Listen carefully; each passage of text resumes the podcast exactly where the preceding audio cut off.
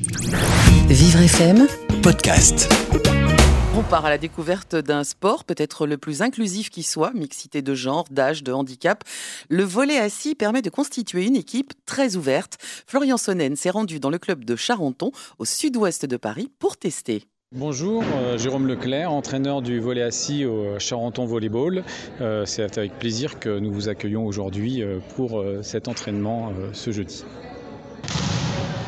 Attention à la sortie. Allez Ouais, tenu ça. Les différences, c'est que le filet, au lieu d'être à 2m43, il est à 1m10, hein, voilà, quand on joue en structure mixte. Euh, le championnat de France est organisé en 4-4, mixte, c'est-à-dire valide et non valide, euh, garçon-fille aussi, également, et puis euh, intergénérationnel, puisque nous, quand on a débuté la pratique, on a joué avec des jeunes aussi qui avaient 15 ans, euh, jusqu'à des gens qui avaient 50, 55 ans. euh. Après, sur le principe des règles, on a à peu près les mêmes règles qu'au volet.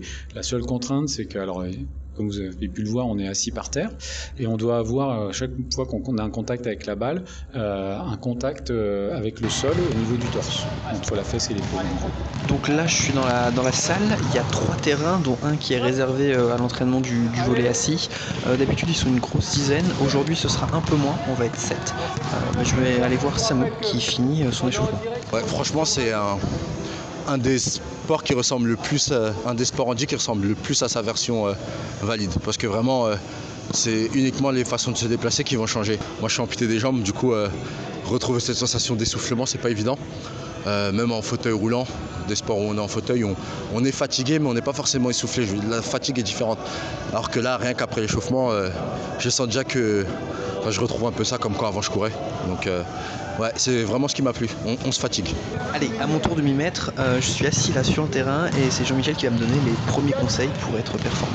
Les déplacements, euh, on les fait un peu avec les jambes, c'est-à-dire qu'on on- on pousse avec les talons et on avance et on avance pour se positionner euh, sous, le, ballon.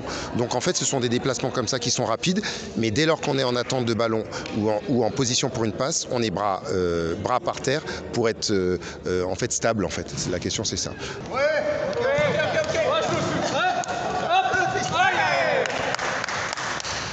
M'appelle euh, Turiane et je fais du, du volet euh, assis depuis un an euh, et demi. Moi, je jouais déjà au volet en fait avant depuis longtemps, mais du volet normal entre guillemets. Et ce, qui est, vraiment très très amusant avec le volet assis, donc une fois qu'on s'est rendu compte qu'en étant assis, finalement, il fallait quand même jouer, se bouger, etc. C'est que c'est du volet très rapide, c'est très technique en fait, et tu joues beaucoup au filet. Du coup, c'est très très très ludique.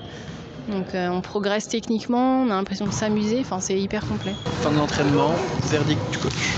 Le gros souci, c'est le déplacement. C'est vraiment penser de jouer euh, la balle une fois qu'on s'est déplacé et non pas le contraire, être attiré par le ballon, et, parce que sinon, ben, on a toujours les, bras trop courts. Donc euh, voilà, c'est le, principal défaut pour l'instant que, tu as.